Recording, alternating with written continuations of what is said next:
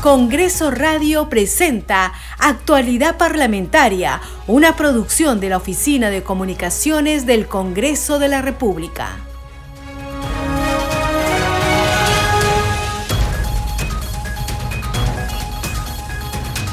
¿Cómo están amigos? Muy buenos días, bienvenidos. Esto es Actualidad Parlamentaria. Hoy es miércoles 17 de agosto del 2022.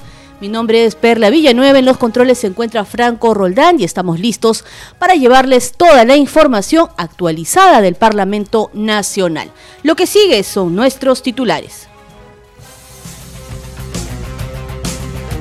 El Pleno del Congreso aprobó invitar al presidente del Consejo de Ministros, Aníbal Torres, el jueves 18 de agosto a las 4 de la tarde, a fin de informar sobre sus recientes declaraciones en las que invocaba a organizaciones sociales a tomar acciones violentas contra la oposición en el Congreso contra los ciudadanos que critican al gobierno del presidente Pedro Castillo. La representación nacional autorizó a su titular Lady Camones Soriano interponer una demanda competencial y medida cautelar ante el Tribunal Constitucional para que esta entidad esclarezca las competencias únicas y excluyentes que le corresponden al Parlamento y determine si éstas pueden ser limitadas y restringidas por el Poder Judicial mediante una resolución. Esto en el contexto de la acción de amparo y medida cautelar presentadas por el Sindicato de Trabajadores de la Defensoría del Pueblo el 31 de mayo último para dejar sin efecto el proceso de elección del Defensor del Pueblo y el Pleno de la Representación Nacional aprobó las modificaciones al cuadro de comisiones ordinarias y de la comisión permanente para el periodo anual de sesiones 2022-2023. Desde hoy, miércoles 17 de agosto, se instalarán las comisiones ordinarias del Congreso de la República y se elegirán a las respectivas mesas directivas para el periodo anual de sesiones mencionado. La representación nacional dio cuenta de la moción número 3633 que propone que el Congreso interpele al ministro de Transportes y Comunicaciones, Heiner Alvarado López.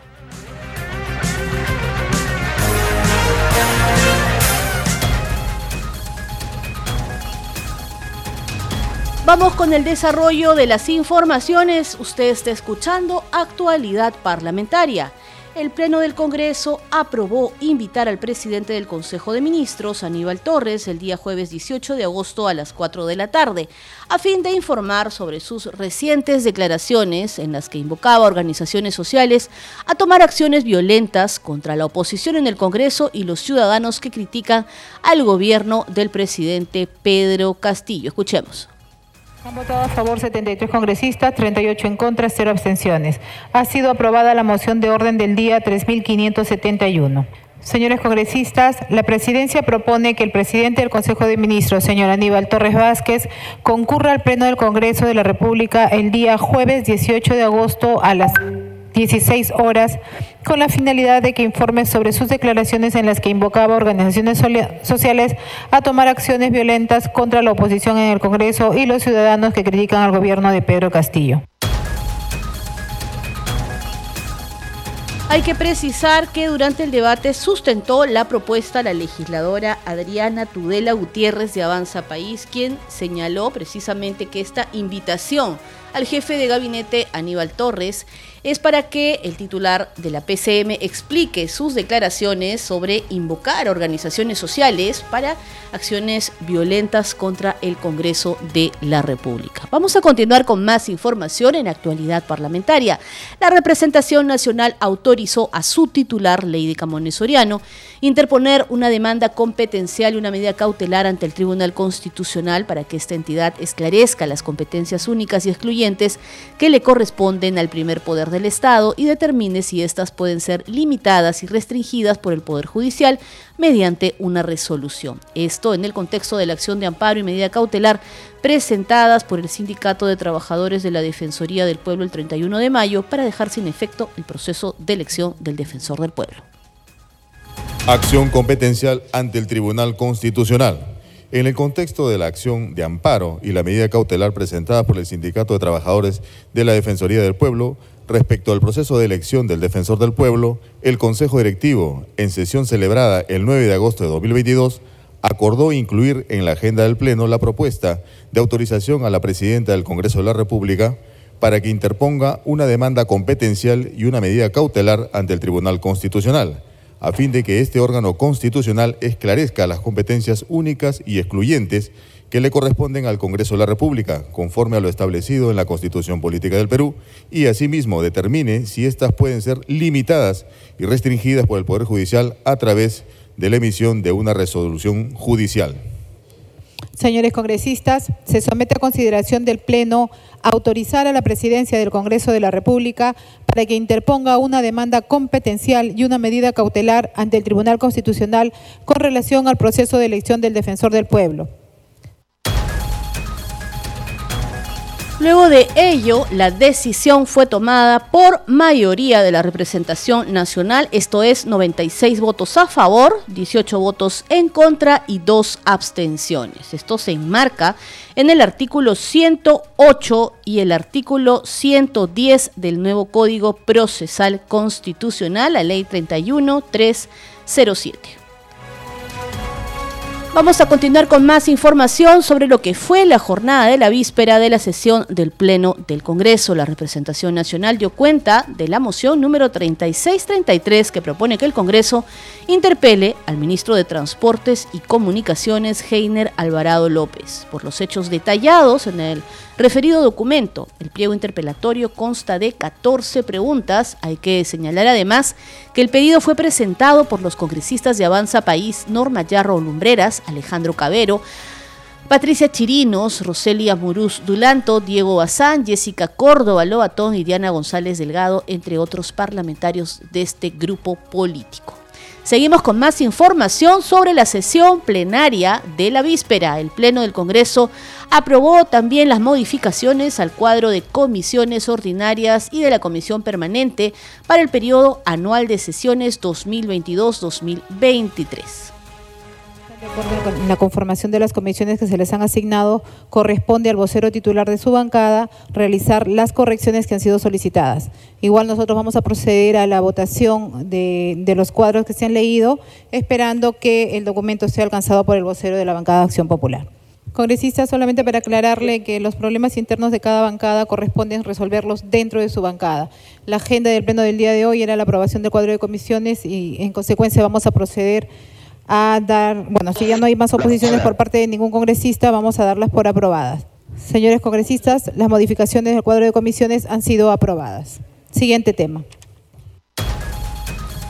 Y a propósito de estas modificaciones al cuadro de comisiones y de la comisión permanente aprobado en la víspera por el Pleno del Parlamento Nacional, hay que informar que a partir de hoy, miércoles 17 de agosto, se van a empezar a instalar las comisiones ordinarias para el periodo anual de sesiones 2022-2023. Esto es, todos los grupos de trabajo parlamentarios en todas las especialidades, como son, por ejemplo, la Comisión Agraria, la Comisión de Constitución, la Comisión de Educación, que se van a ir instalando a lo largo de estos días, desde hoy miércoles hasta el día viernes y por supuesto nosotros vamos a ir informando. Seguimos con más información. En un emotivo discurso, la presidenta del Congreso, Lady Camones, instó a los niños a estudiar, a ser responsables y no desmayar en sus propósitos para lograr ser buenos profesionales y que nuestro país requiere para alcanzar el desarrollo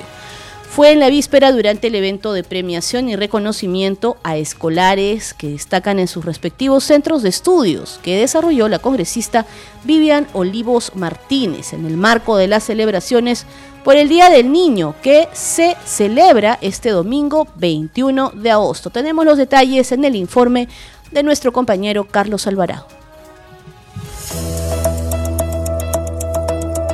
El Congreso de la República trabaja en la defensa de la democracia. Un país sin democracia sería un caos, afirmó la presidenta del Parlamento Nacional, Lady Camones. Sostuvo que el Congreso trabaja para los niños, para los jóvenes, para las mujeres, nuestros ancianos y para el país en general esta casa, el Congreso de la República, quizás ustedes escuchen por televisión que el Congreso siempre están que nos dan de golpe, que el Congreso no sirve, que el Congreso no trabaja. No, no, no se lleven esa imagen. El Congreso trabaja. El Congreso trabaja y trabaja para ustedes, para los niños, para los jóvenes, para las mujeres, para nuestros ancianos. Trabaja para el país en general. Y dentro de nuestras funciones está la defensa de la democracia. Un Estado sin democracia sería pues un caos, no nos permitiría crecer, no les permitiría a ustedes tener las libertades que como niños tienen. Entonces, ese es nuestro trabajo, defender la democracia y el Estado de Derecho, que como peruanos nos merecemos.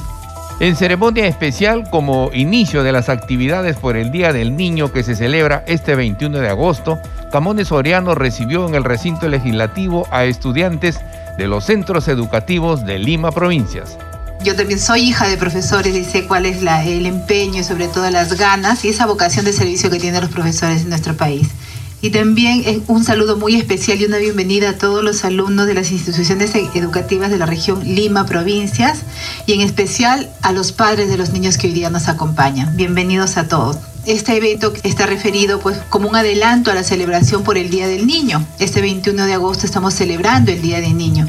¿no? Para nosotros es un orgullo recibirlos aquí y sobre todo distinguirlos, porque sabemos que los niños que tenemos presentes el día de hoy son pues eh, niños destacados, que han destacado dentro de sus escuelas y eso pues es mérito al esfuerzo que tienen ustedes para cumplir cada una de sus tareas, cada una de sus responsabilidades dentro de su colegio. Por su parte, la congresista Vivian Olivos, anfitriona del evento, les auguró un futuro promisorio a los escolares. Con perseverancia y sacrificio dijo esperar que algún día uno de ustedes también esté aquí en el Parlamento representando a su pueblo. Yo confío en ustedes, niños, y quiero que vengan al Congreso para que ustedes posiblemente sean algún momento congresistas de la República. Y los padres de familia los felicito. Incentiven a sus niños. La presidenta del Congreso viene de Huaraz, de Ancash. Yo también soy provinciana, como ustedes. Así que soñar no cuesta nada. Todo es persistencia, trabajo, dedicación, sacrificio. Espero algún día digan, yo también soy congresista y una vez me invitó una congresista de mi región o de mi zona al Congreso de la República. Porque nosotros no solamente representamos a los peruanos con DNI azul, sino también representamos a ustedes, a los peruanos con DNI amarillito. Y son el futuro del país. Bienvenidos al Congreso de la República. La alumna del Colegio Virgen de la Candelaria de Chancay, Densi Anaya Ortiz, recitó el poema Los Derechos del Niño Peruano como agradecimiento a la celebración de su día. Feliz Día del Niño Peruano. Los niños peruanos viven alegres y contentos, reposan en el campo, libres como el viento. A nosotros los niños no nos importa la grandeza ni la riqueza. Somos felices con lo mucho o poco que tenemos, con un simple globo, golosinas o un te quiero. Solo necesitamos el amor, el cariño y atención de nuestros padres. Padres, permítanos ser felices vivir de nuestra infancia, de nuestra niñez, porque ya está por acabar. Niño peruano, disfruta de la vida y el afecto de tu familia. No permitas que nadie acabe con tu inocencia de niño feliz. Viva los derechos del niño, vive el niño candelarino, vivan los niños del Perú. El Día del Niño es una celebración anual dedicada a la fraternidad y a la comprensión de la infancia. Se efectúan actividades para la promoción del bienestar y de los derechos de la niñez.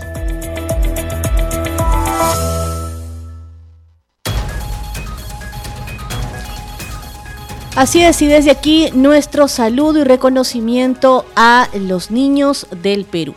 Vamos a continuar con más información, esto es actualidad parlamentaria. Les vamos a contar ahora que hoy se han publicado en el Boletín de Normas Legales del diario oficial El Peruano tres leyes que previamente fueron discutidas y aprobadas en el Congreso de la República. Nos referimos en primer lugar a la ley número 31563, la ley que declara de necesidad pública e interés nacional la creación de la Universidad Nacional Mariano Melgar de Arequipa. En su artículo único señala la declaración de necesidad pública e interés nacional, la creación de esta Universidad Nacional Mariano Melgar en la provincia y departamento de Arequipa.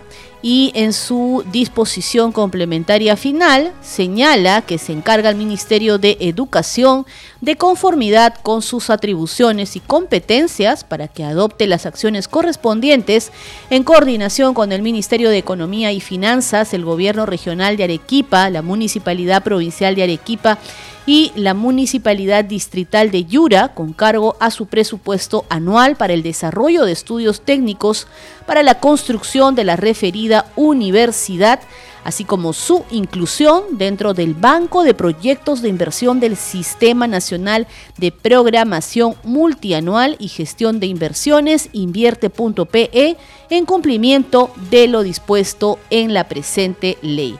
La segunda ley que ha sido publicada hoy en el diario oficial El Peruano es la ley 31564, la ley de prevención y mitigación del conflicto de intereses en el acceso y salida de personal del servicio público.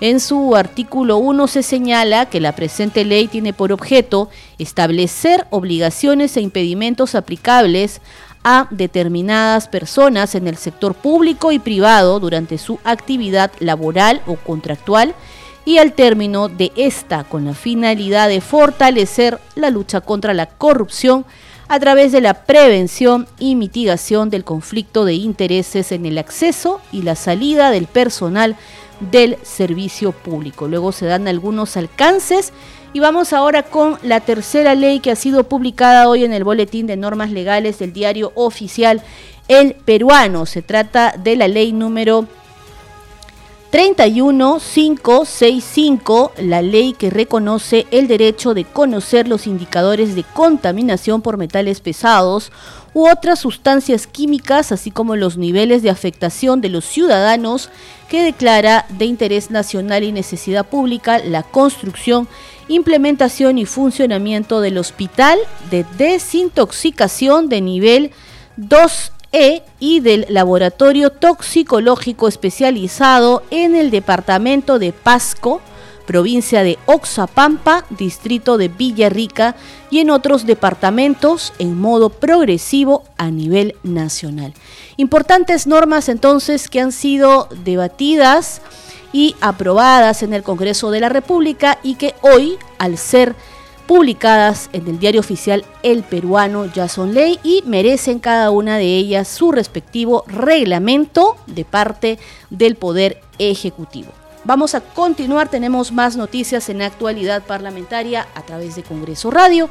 La presidenta del Parlamento Nacional, Lady Camones, recibió la visita protocolar del ministro de Relaciones Exteriores, Miguel Ángel Rodríguez Macay, quien le auguró éxitos en su gestión al frente de este poder del Estado. La reunión se efectuó en el despacho de la titular del Parlamento con la presencia de la segunda vicepresidenta y tercer vicepresidente Digna Calle y Alejandro Muñante respectivamente. Vamos con otras noticias porque también fue publicada en el diario oficial El Peruano en la víspera la ley de prevención del cáncer en las mujeres y del fortalecimiento de la atención especializada oncológica. Se trata de una norma aprobada por amplia mayoría por el Pleno de la Representación Nacional en la legislatura anterior. Los detalles en el informe de nuestra compañera Mayra Alegría.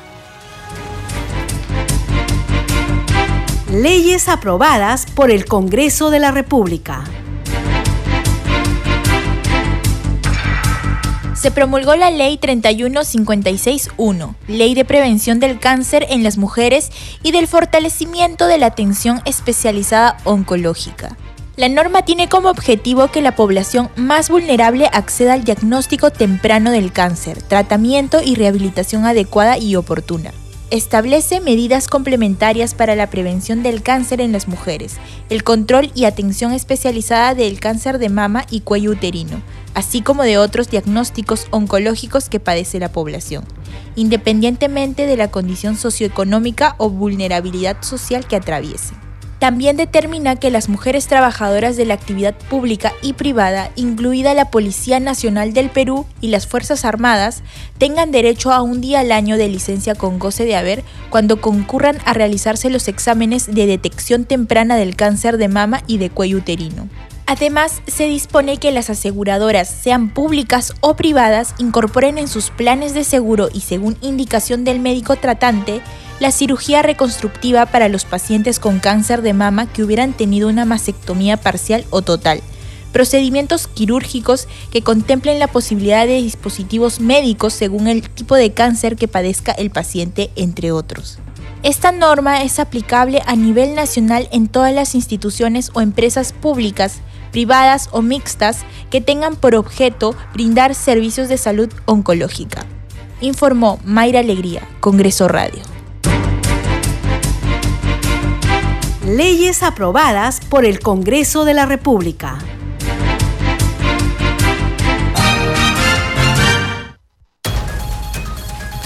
Seguimos, estás escuchando actualidad parlamentaria a través de Congreso Radio. Parlamentarios de diversos grupos políticos han cuestionado las declaraciones del presidente de la República y se han pronunciado también sobre los videos que no fueron entregados por Palacio de Gobierno, los cuales están relacionados básicamente al momento en que se encuentran realizando la Fiscalía las diligencias en busca de su cuñada Jennifer Paredes. Vamos a conocer un poco los detalles de las posiciones que han fijado los diversos parlamentarios respecto a este tema. Sin embargo, lo que hemos dejado constancia es que si ocurre algo, no solo acá dentro del Parlamento, sino afuera, son únicos responsables de lo que pueda ocurrir desde mi punto de vista, asusa, ¿no? Y además le dice a cada uno traigan 50 personas, ¿no? ¿Y para qué trae cada uno 50 personas? Siempre es para movilizarlas o tomar la, la, calle de Abancay contra el Congreso. Y hay que recordar que ellos siempre están en campaña contra el Congreso y luego dice extiendo la mano. Bueno, la policía le hace caso al, al, al presidente los que le están resguardando, obviamente, ¿no? Obviamente que el ministro del Interior pertenece al Ejecutivo, pero yo tengo suficiente confianza en la policía de que sí nos puede hacer el resguardo porque es su labor, esa es su función no las Fuerzas Armadas, ¿no? Y hay que hacerlo y hay que darle todo el respaldo a la policía. No caer en el famoso juego que cae el señor Aníbal Torres cuando dice que no son capaces y que mejor son los ronderos. Ustedes recuerdan que él ha dicho eso. Y dijo además que en un medio de, en un medio de prensa internacional que no tiene capacidad y encima insultó a la propia prensa, ¿no? Así que aquí no hay ningún secreto de Estado, aquí simplemente algo que yo había anunciado realmente desde el principio. ¿ah? O sea, hace, si revisa mis declaraciones hace tres, cuatro semanas, me di cuenta y dije, bueno, como no tiene ninguna explicación de carácter jurídico, la única respuesta que tiene este gobierno va a ser salir adelante desde el punto de vista político. Y por eso han armado un gabinete de guerra, que es el gabinete del señor Aníbal Torres, con el señor Sala, con el señor Chero y con todo lo demás, gente a la que le pagamos para que básicamente, en lugar de hacer su trabajo, salga a defender al presidente. Creo que todos sabemos, estamos aquí este, preguntándonos algo de lo que creo que estamos bastante convencidos, que fue ayudada por su familia para poder, digamos, salir ese día de, Palacio de Gobierno, ¿no? Y después aparecerse mágicamente en la Fiscalía. El Poder Ejecutivo, el Poder Ejecutivo, el Poder Legislativo y el Poder Judicial tienen que cumplir lo que está establecido, ¿no? Creo que el Poder Judicial ha evaluado los pormenores eh, de este caso y han tomado esa decisión. ¿Cree que es conveniente que se tenga que apartar del caso las investigaciones que está realizando ya la Fiscalía? Eh, el tema no es conveniente o no es conveniente, sino se trata si está dentro del marco jurídico o no. O sea, eso es lo que manda. Porque si fuera conveniente o no conveniente, ¿en qué terminaríamos? Mira, si alguien está en contra de que el abogado del presidente cumpla su función como tal, que lo diga de frente y que no esté viniendo con rodeos, ¿no? O sea, simple. Uno toma los servicios de un abogado para que haga respetar en el marco jurídico lo que está establecido. Y eso es lo que está haciendo el abogado. Más bien, quienes estarían entorpeciendo serían las personas que están en contra de los planteamientos y las acciones que viene tomando el abogado.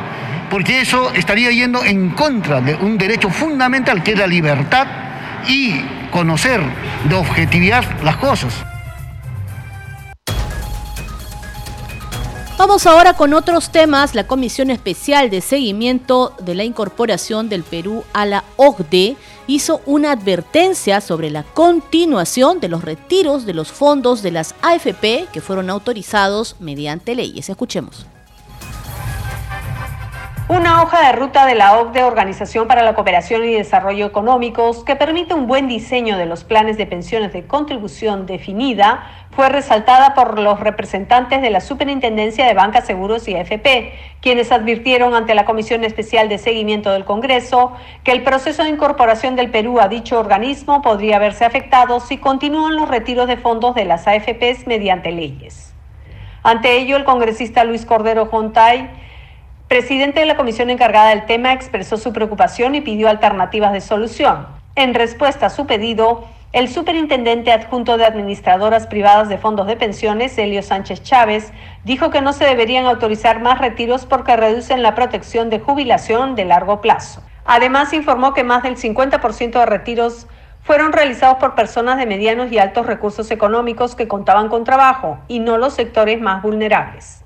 Ese, ese tipo de temas eh, señor presidente, lamentablemente nos alejan de esta hoja de ruta para de lo que considera la OSD como el buen diseño de planes de pensiones de ahorro individual. Un tercer aspecto, eh, señor presidente, eh, dentro de estos principios se refiere a garantizar que las aportaciones totales sean lo suficientemente altas para lograr los objetivos de ingresos para la jubilación.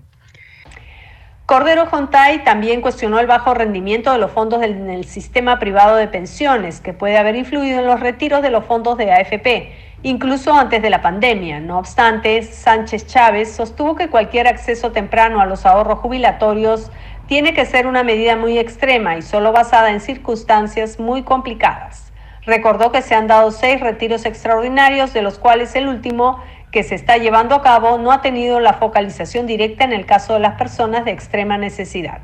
Entonces, sí, eh, digamos, siempre es importante generar eh, una mayor rentabilidad, pero digamos, la rentabilidad del fondo de pensiones no es que haya sido mala, ni haya sido negativa siempre. Es más, señor presidente, lo, que, lo, que, lo que hemos tenido inclusive eh, han sido 19 episodios de crisis. También participaron de la sesión la superintendenta de Banca Seguros y FP, Socorro Heisen Segarra, Mila Guillén Rispas, superintendenta adjunta de asesoría jurídica de la SBS y Fabiola García Medino, representante técnica de la SBS y AFP. Este programa se escucha en las regiones del país gracias a las siguientes emisoras. Radio Inca Tropical de Abancaya Purímac, Cinética Radio de Ayacucho, Radio TV Shalom Plus de Tingo María, Radio Las Vegas de Mollendo Arequipa, Radio Star de Mollendo Arequipa, Radio Madre de Dios de Puerto Maldonado, Radio Amazónica de Satipo en Junín, Radio TV Perú de Juliaca Puno, Radio Amistad de Lambayeque, Radio El Pueblo de Ayacucho, Radio Satel Perú de Lampa en Puno, Radio La Voz del Valle de Aplao en Arequipa, Radio Líder de La Unión en Piura, Radio Victoria de Ocros de Huamanga, Ayacucho. Estos son los titulares de cierre.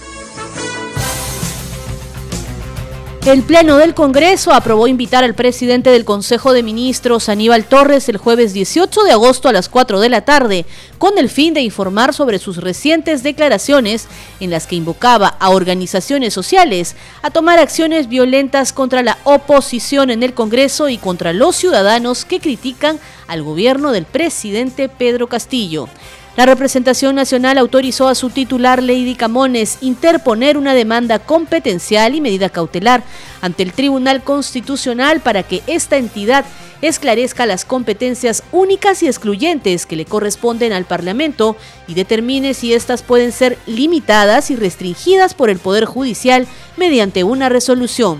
Esto en el contexto de la acción de amparo y medida cautelar presentadas por el Sindicato de Trabajadores de la Defensoría del Pueblo el 31 de mayo último, para dejar sin efecto el proceso de elección del defensor del pueblo.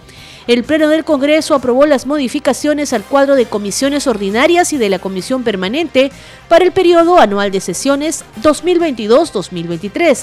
Desde hoy, miércoles 17 de agosto, se instalarán las comisiones ordinarias del Congreso y se elegirán a las respectivas mesas directivas para el periodo anual de sesiones 2022-2023.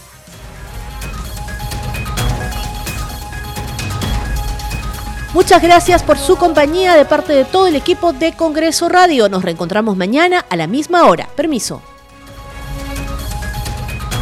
Congreso Radio presentó Actualidad Parlamentaria, una producción de la Oficina de Comunicaciones del Congreso de la República.